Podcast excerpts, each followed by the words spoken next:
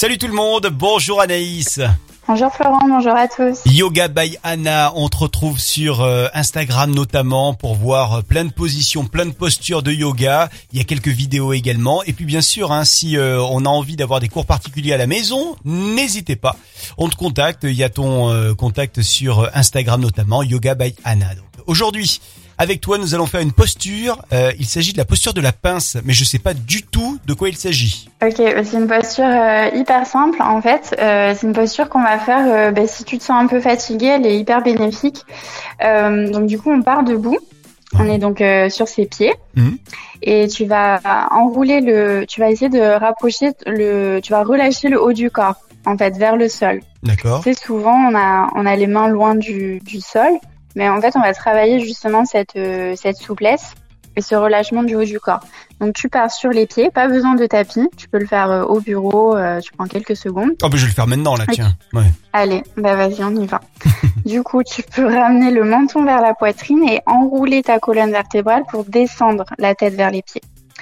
Alors du coup, tu n'auras pas la tête vers les pieds forcément. Ce sera à mi-chemin au niveau des jambes. Je sais pas où, où se trouvent tes mains, peut-être au niveau des tibias.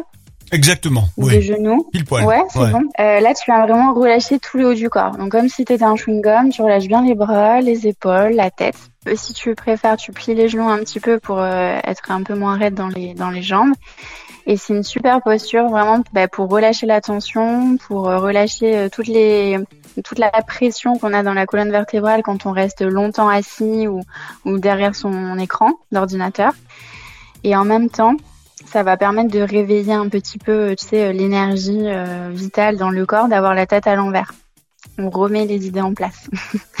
Pour sortir de cette posture, tu viens dérouler la colonne vertébrale. Donc tu déroules vertèbre après vertèbre, les épaules et toujours la tête en dernière. D'accord. Euh, je conseille, je préconise euh, de la de rester dans la posture ben, 2 à 3 minutes. Mhm. Et tu vas refaire plusieurs fois euh, dans la journée dès que tu sens des, des, douleurs dans le bas du dos ou dans les épaules. Ça permet de relâcher vraiment la pression. D'accord, ok. Et c'est ça donc qu'on appelle la posture de la pince. Ouais, la pince debout, parce que tu peux faire la même chose assis. Ok. Bon, bah c'est bien noté, ça on peut le faire quand on veut, quand on a envie de se détendre, au boulot par exemple, après avoir pris la voiture hein, de temps en temps, ça, ça fait du bien de se détendre un petit peu. Merci beaucoup euh, Anaïs.